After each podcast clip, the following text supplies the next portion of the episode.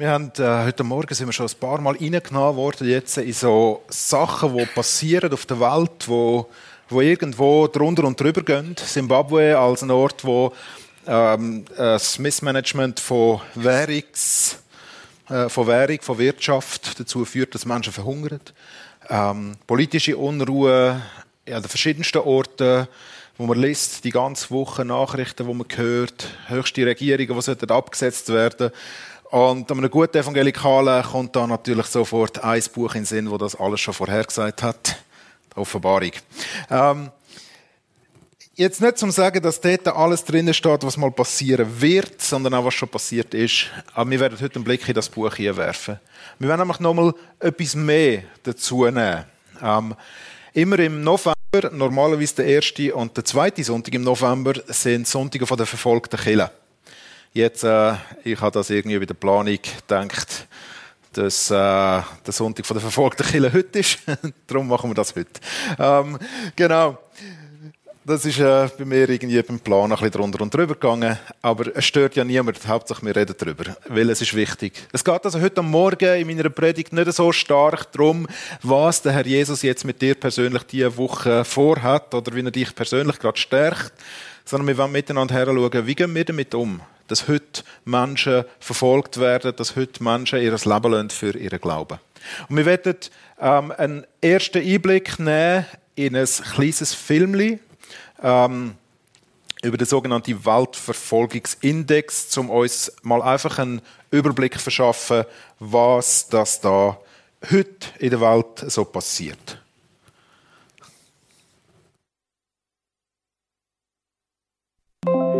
Jedes Jahr erstellt Open Doors den Weltverfolgungsindex.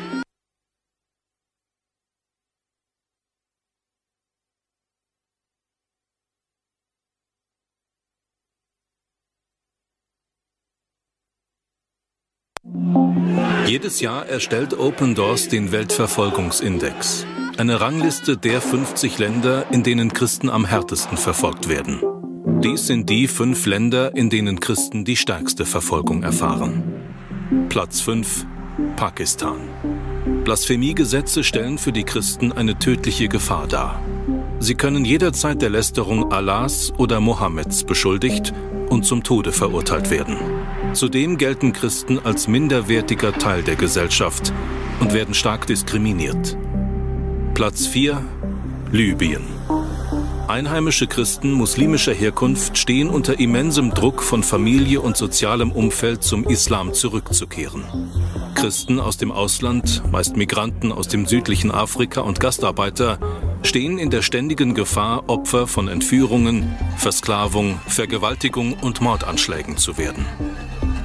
Wer seinen christlichen Glauben öffentlich zeigt und versucht, das Evangelium weiterzugeben, riskiert verhaftet zu werden. Platz 3 Somalia. Somalia gilt seit mehr als zwei Jahrzehnten als gescheiterter Staat. Das Umfeld der Gesetzlosigkeit hat eine Situation geschaffen, in der radikal-islamische Kämpfer ohne wirkliche Einschränkung operieren. Die Gesellschaft ist ultrakonservativ und glaubt, dass ein Somali zu sein bedeutet, ein Muslim zu sein. Daher ist jede Vorstellung, den Islam zu verlassen, undenkbar. Die Gemeinde Jesu hat in diesem Land nahezu aufgehört zu existieren. Im vergangenen Jahr wurden zahlreiche somalische Christen durch Al-Shabaab-Kämpfer getötet. Jeder, der nur den Verdacht erregt, den Islam verlassen zu haben, wird von ihnen ermordet.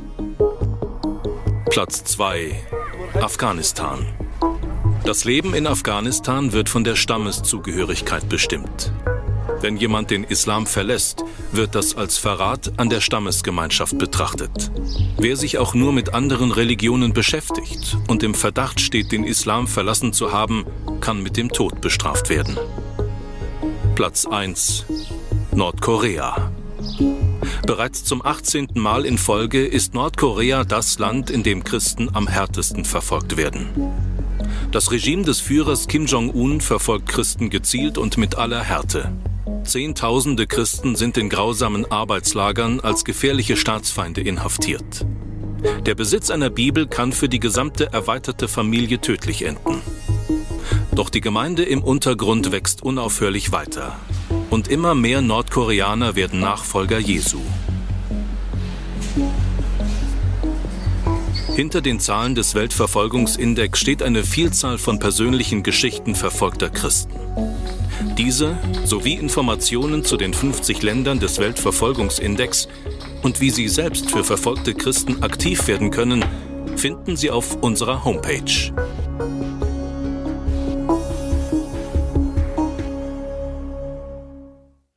Open Doors als eine der Organisationen, die sich dem Thema der verfolgten Kirche besonders angenommen hat. Verfolgung ist nicht erst heute das Thema. Verfolgung gehört zum christlichen, zu der christlichen Existenz, seit es Christen gibt. Ähm, Jesus hat gesagt, wenn sie mich hassen, werden sie euch auch hassen. Jetzt für uns ist das manchmal ja, es gibt gewisse Themen, wo wir mit unserer Gesellschaft in Berührung kommen, wo wir nicht gleicher Meinung sind. Oder? Aber im Vergleich zu dem, dass wir um unser Leben, um unsere Freiheit, um unsere Existenz fürchten müssten, das kennen wir in dem Sinne hier in der Schweiz nicht. Und trotzdem ist es wichtig, dass wir das immer und immer wieder mal uns bewusst machen. Es gibt Tausende, Hunderttausende, Millionen von Christen, die leiden unter dem. Und das ist, wie uns die Offenbarung auch zeigt, schon etwas, wo seit dem Anfang der christlichen Geschichte so ist. Und ich möchte mit Ihnen einen Text aus Offenbarung 6, Vers 9 bis 11. Und als Es, Es ist das Lamm, das Lamm, ähm, ja, das gibt jetzt eine eigene Predigt, das ist Jesus, um es kurz zu machen.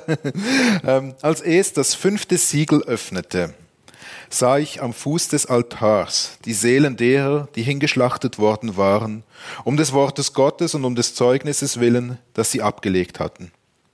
Und sie schrien mit lauter Stimme, Wie lange noch, Herrscher, Heiliger und Wahrhaftiger, zögerst du zu richten und unser Blut zu rächen an denen, die auf der Erde wohnen? Und einem jeden von ihnen wurde ein weißes Gewand gegeben, und es wurde ihnen geboten, sich noch eine kurze Zeit zu gedulden, bis auch ihre Mitknechte und ihre Brüder, die wie sie getötet werden sollten, in die Vollendung aufgenommen würden. Offenbarungstexte, wenn man die liest, dann denkt man immer so, okay, ähm, ein Lamm, Siegel, Altar, Seele, Gewänder, ähm, tausend verschiedene Begriffe, die auf einem einstürmen. Und ich probiere den Text heute in einen Kontext zu setzen, dass er für uns auch Sinn macht, dass wir ihn verstehen. Es wäre mal spannend, eine ganze Auslegung von der Offenbarung zu machen. Aber andere Prediger machen das erst, wenn es 60 gewesen sind, weil sie denken, es ist so herausfordernd. Und darum lade ich es für heute Morgen bei diesem Text.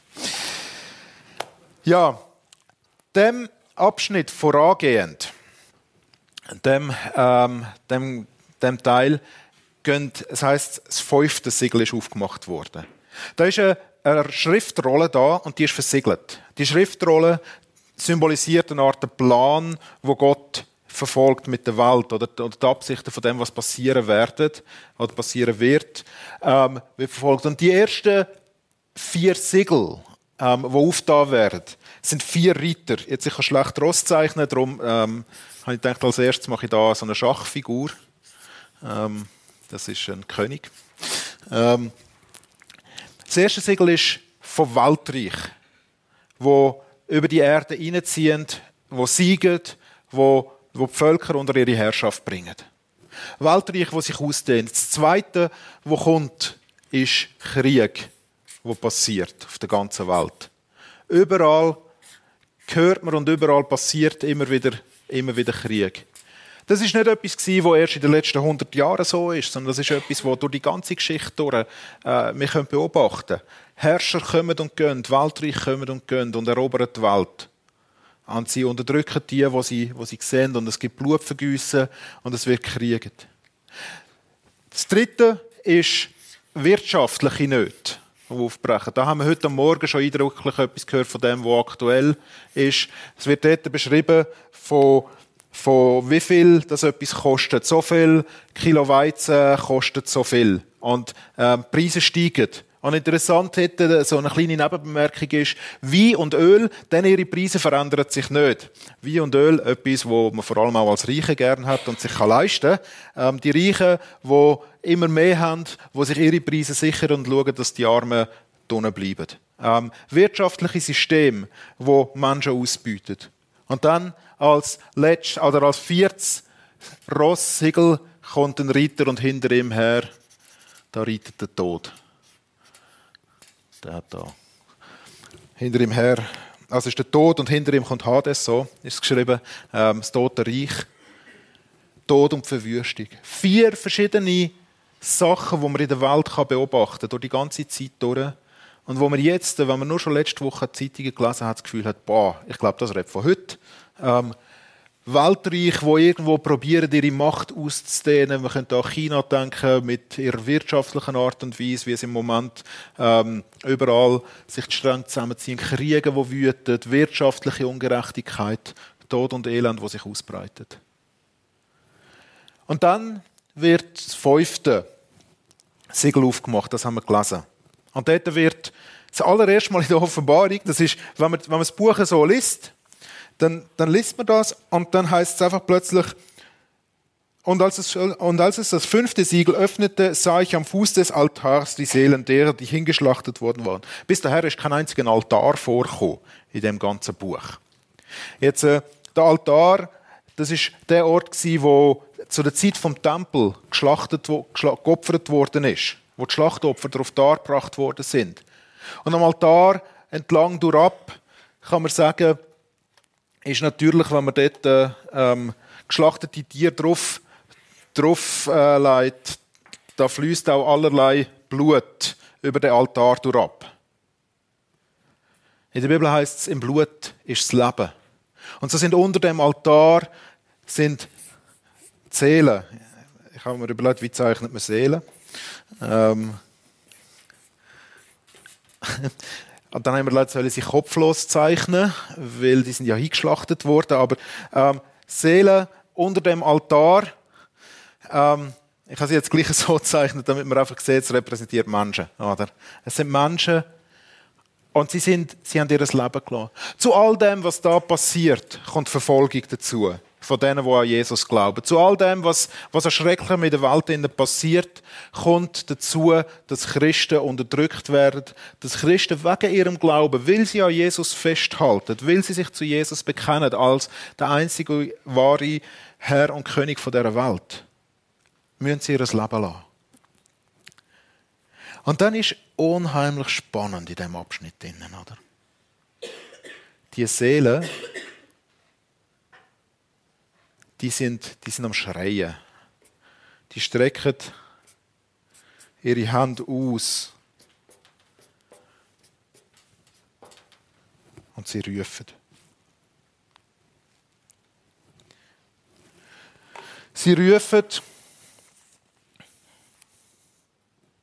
Herrscher, Heiliger und Wahrhaftiger. Sie rufen nicht zum Altar. Also auch wenn das jetzt ein bisschen so aussieht. Aber sie rufen nicht zum Altar, wo sie darauf geschlachtet worden sind. Sie rufen zu dem, was sie ansprechen als der Herrscher, der Heilige und der Wahrhaftige. Und sie rufen. In unserer Vorstellung, wenn man tot ist, ist man ja tot. Und dann ist es durch.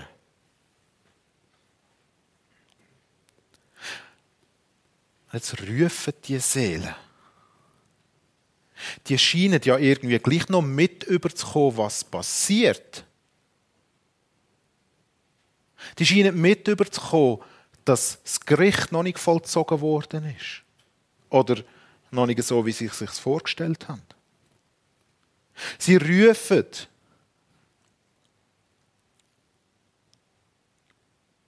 Im 1. Mose, ganz am Anfang der Bibel, lesen wir, das Blut vom Abel zu Gott geschrauen hat, wegen der Ungerechtigkeit, dass er umgebracht worden ist. Und jetzt am Schluss der Bibel finden wir die Seelen, die rufen, wann wird unser Blut gerecht, wo vergossen worden ist.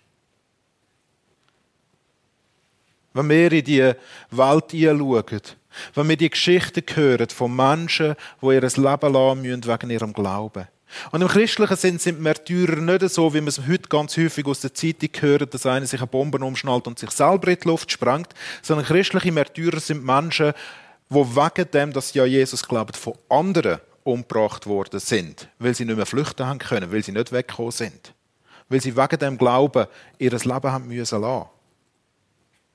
Nicht, weil sie sich selber irgendwie zum zeigen, wie groß Jesus ist, in ein Schwert gestürzt haben oder sonst etwas, sondern Menschen, die ihr Leben gelassen haben aufgrund von dem, dass andere gefunden haben, sie haben das Leben nicht mehr verdient, weil sie Jesus nachfolgen.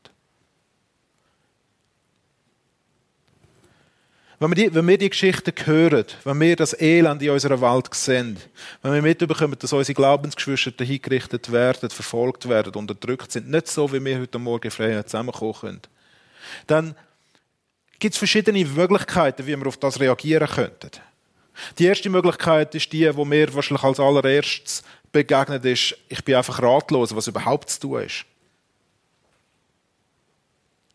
Und dann kommen Gefühle in uns auf, wo vielleicht sagen, ah, da muss man jetzt etwas machen, da muss man Einhalt gebieten, jetzt müssen wir, jetzt müssen wir, jetzt müssen wir etwas unternehmen. Jetzt müssen wir da schauen, dass politisch etwas bewirkt wird, dass dort in diesen Ländern etwas verändert wird. Oder noch lieber, komm, wir gründen das Kommando, das hergeht und Christen befreit. Oder so, das ist so, so ein männlicher Weg, oder? So, wow, wir müssen etwas machen. Ich weiss noch, wo wir mal das Thema Menschenhandel, wo auch so ein Thema von Ungerechtigkeit ist, äh, thematisiert, dann ist einer zu mir gekommen, Beat, Beat weißt du, was wir machen müssen? Wir müssen die Bordell sprengen. so. äh, lieber nicht. Ähm, aber es, es entsteht in uns, wenn wir so Ungerechtigkeit sehen, wenn wir das mitbekommen, entsteht in uns doch irgendwo ein Wunsch danach, dass etwas passiert. Dass jemand eingreift, dass man etwas macht. Dass es nicht einfach so bleibt, wie es ist. Es kann nicht sein, dass nichts passiert.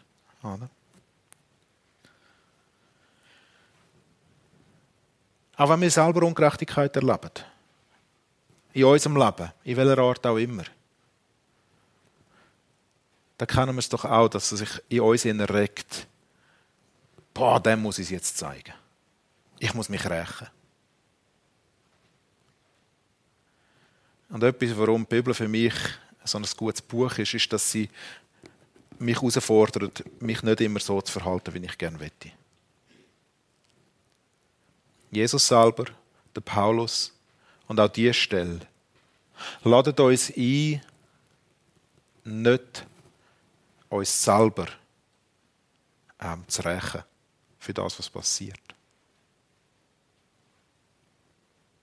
Der Paulus schreibt im Römer ähm, 12, dass wir sollen unsere Rach Gott überlassen oder die Rach Gott überlassen.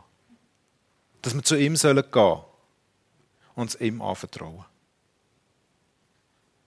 Dass das nicht ganz einfach ist, zeigt uns genau diese Stelle die Seelen, die, wo hingerichtet worden sind, weil sie an Jesus glaubt haben, oder immer noch glauben, und ähm, redet also jetzt Gott an. Sie betet. Sagen Herrscher, Heilige und Wahrhaftige. Das Wort, wo gebraucht wird für Herrscher, da, ähm, gewisse Übersetzungen sagen auch Herr, aber Herrscher ist noch gut übersetzt, weil das Wort, das gebraucht wird, ist Despotes. Jetzt ein Despotes, das erinnert uns an das Wort Despot. Das ist damals nicht ganz das Gleiche gewesen. Heute ist Despot das Gleiche wie ein Tyrann. Oder? Aber das Wort Despotes bringt gleich etwas von dem mit, dass der, wo da der Herr ist, der, der in, in, in der Position der Macht ist, ist sozusagen ein Hausherr. Und er hat Herrschaft über seine Sklaven.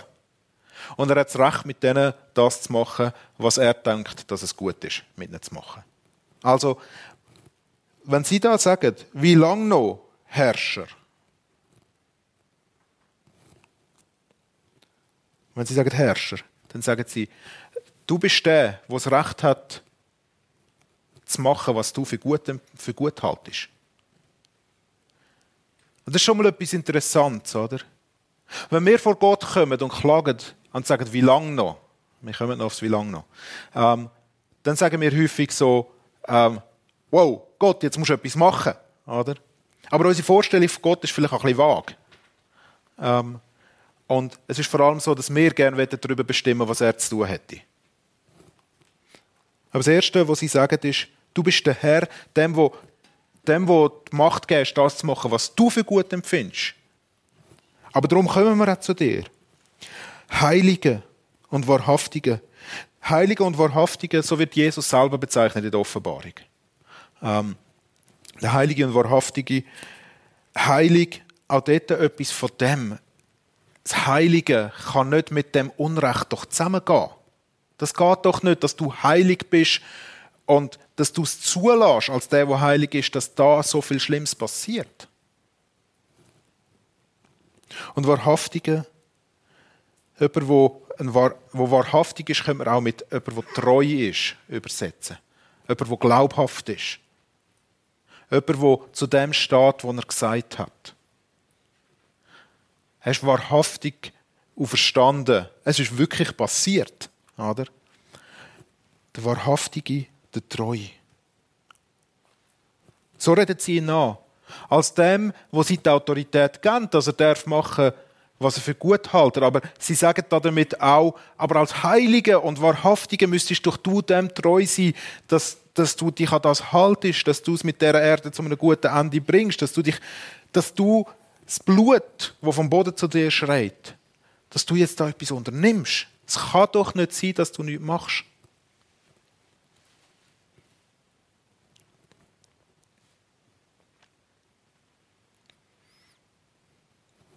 Und ihre Frage, ihre Frage, wo sie haben, ist, wie lang?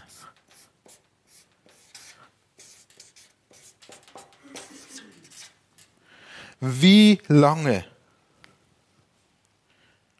Wie lang noch? Ist es nicht schon genug? Ist nicht schon genug passiert? Wie lange haltest du dich noch zurück?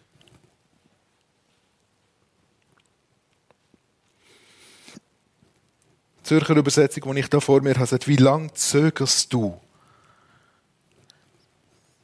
Das, was wir an Gott also so in unserem persönlichen Leben häufig so gut finden, dass er so geduldig ist mit uns, das macht sie ihm zum Vorwurf.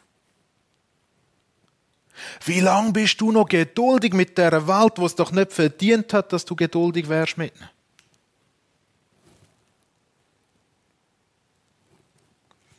Wie lange zögerst du zu richten und unser Blut zu rächen an denen, die auf der Erde wohnen?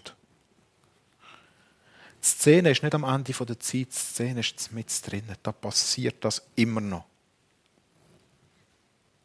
Es kommt immer noch vor. Die Szene ist heute, wenn man so wendet. Es passiert heute, wie wir es vorher im Index gesehen haben. Wir werden nachher nochmal eine Geschichte anschauen von jemandem. Es passiert. Wie lange zögerst du noch? Das sind die Fragen, die in uns als Gemeinde und häufig auch jedem Einzelnen von uns kommen, wenn wir das Leiden der Welt sehen. Wenn wir Verfolgung sehen. Das fragen Gott, wie lange noch? Wie lange noch?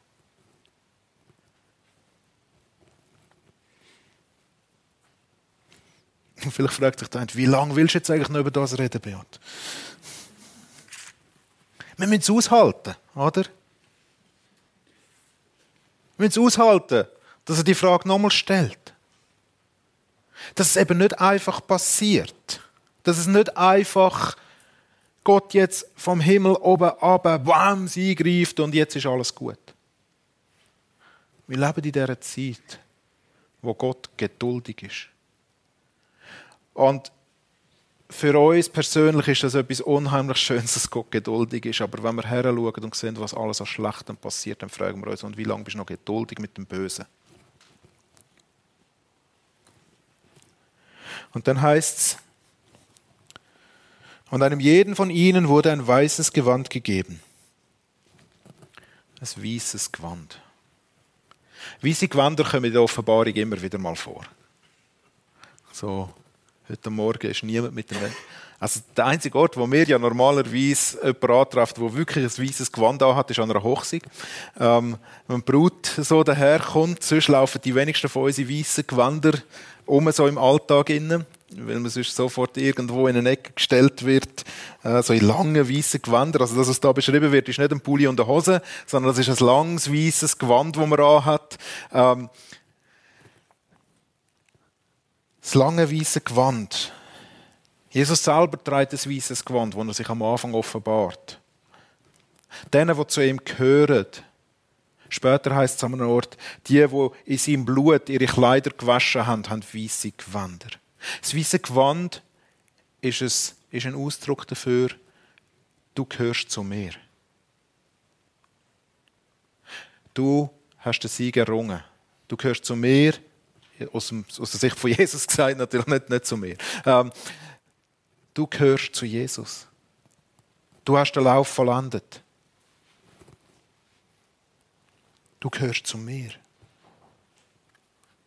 In all diesen Fragen kommen sie das erste Mal eine Antwort über, die nicht auf die Frage eingeht. Es ist mühsam, oder? so, wie lange noch? Da hast du ein weißes Kleid. Danke. Ja, oder? Genau, dorthin macht einer, uh. so, was soll ich jetzt mit dem? Oder? Da hast du ein weißes Gewand. Da hast du ein weißes Gewand. Weil Gottes Anliegen im Normalfall für seine, für seine Gemeinde nicht das ist, dass sie immer schon alles müssen können verstehen, sondern dass es, dass sie zuerst mal immer wieder sich daran erinnern, wer sie sind in ihm. Und er sagt ihnen mit dem weißen Gewand in dem Sinne auch, schaut, es ist gut, kümmert euch. Aber es ist nicht eure Verantwortung, dass ihr jetzt selber eingreifen müsst. Weil das Nächste, was er sagt, ist, und es wurde ihnen geboten, noch eine kurze Zeit, sich eine kurze Zeit zu gedulden. Jetzt wird von denen auch noch Geduld gefordert, weil sie einen geduldigen Gott haben. Gell? Und wir sehen da irgendwo so eine Sanduhr, wo man nicht so genau weiß, wie viel ist da eigentlich schon runter, wie viel läuft da noch runter, wie viel ist da oben. Man sieht die Uhr nicht so genau sie soll sich gedulden. Aber was, was das Wort, das da gebraucht wird, ist, ist nicht einfach nur gedulden, sondern sie sollen zur Ruhe kommen. Sie sollen zur Ruhe kommen.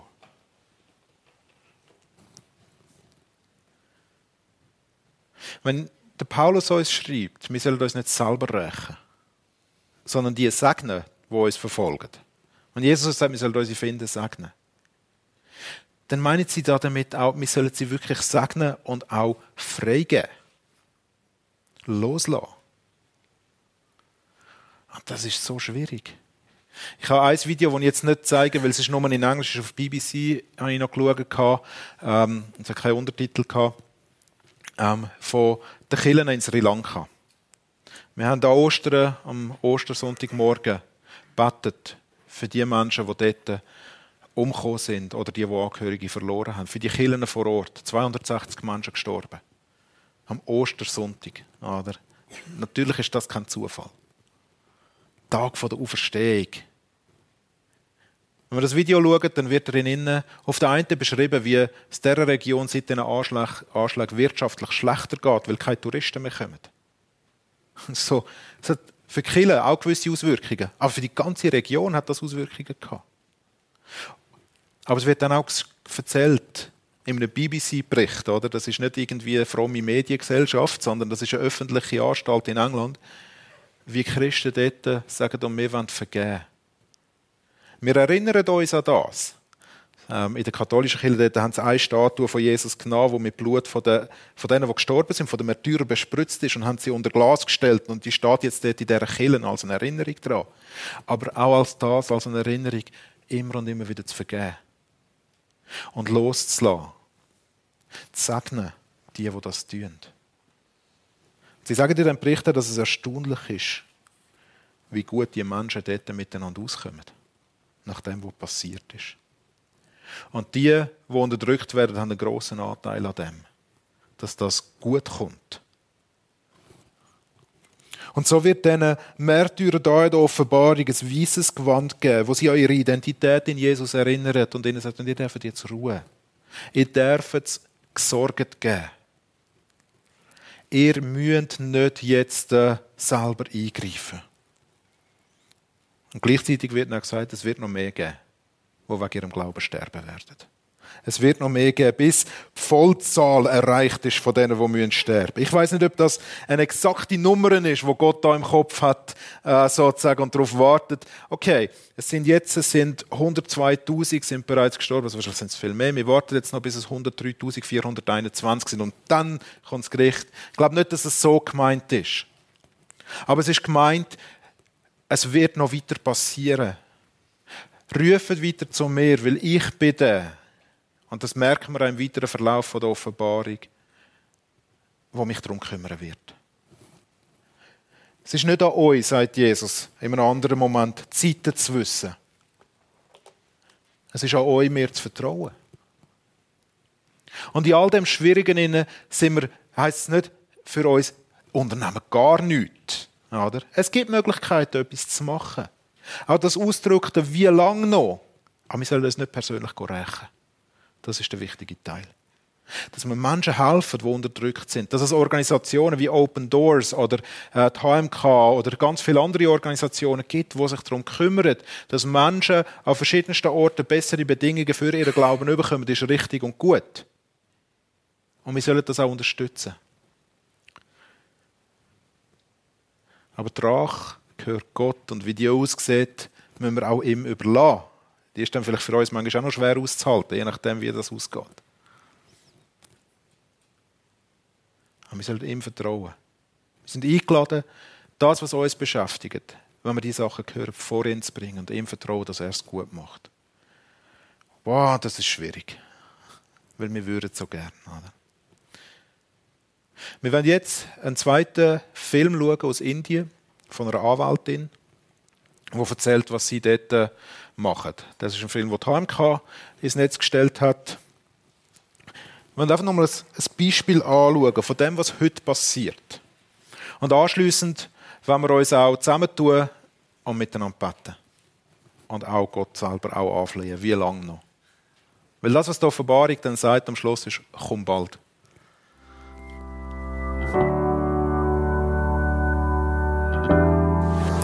A lawyer. I'm practicing in India, and I've been working very closely with uh, religious minorities who are being targeted for their faith. Many of our clients are pastors, uh, evangelists, missionaries who have faced terrible uh, violence. Uh, they have been attacked in their homes and we provide legal support to them. Um, we hear about these cases through a variety of networks. Um, we find out very often we have to help with bail. I thought I'd also want to talk to you about one of the cases that we were handling very recently. This was a group of Christians in the eastern part of India in the state of Orissa. And these Christians had been denied very basic uh, government IDs which allowed them to get uh, food provisions from the government at subsidized rates.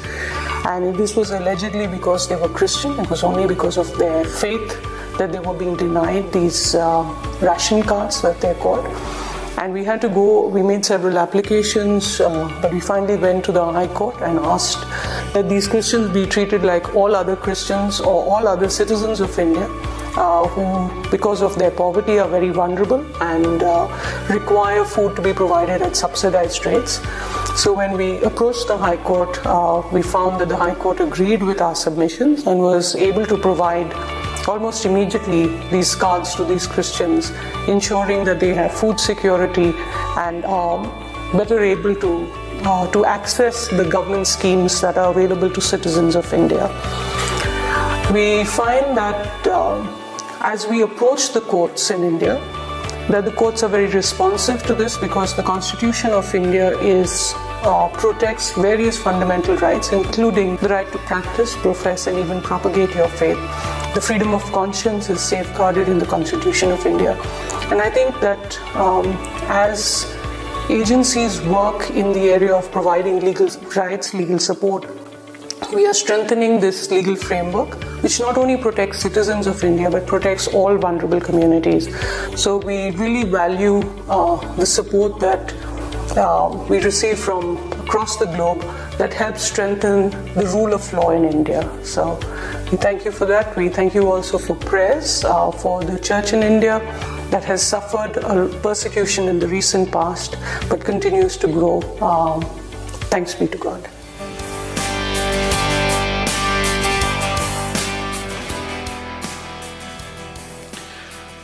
Ich schlage vor, dass wir uns jetzt so das dritte, das vierte oder das zweite von mir aus auch zusammentun und einfach beten, dass Gott eingreift. Dass wir unsere Frage, wie lang, auch einrichtet. Dass wir beten für Menschen, wie wir es jetzt gerade wieder gehört haben, dass ihnen Hilfe zukommt. Nur schon, dass sie zu essen haben, Kleider überkommen, dass sie das Nötigste überkommen. Das Wochenende ist mir erst im Nachhinein ein bisschen bewusst worden mit dem Suppentag gestern, ähm, wo wir für, für Arme im Osten ähm, Päckchen auch noch gesammelt haben, kann man immer noch abgeben, äh, wo wir Geld äh, zusammengebracht haben. Ähm, an dem Gottesdienst heute gehört irgendwie zusammen. Und so werden wir jetzt auch dem auch vor Gott noch Ausdruck geben. Tun euch zusammen, niemand muss beten, ihr dürft auch still sein, wenn euch das im Moment lieber ist. Ähm, ich schließe dann mit dem Gebet noch ab.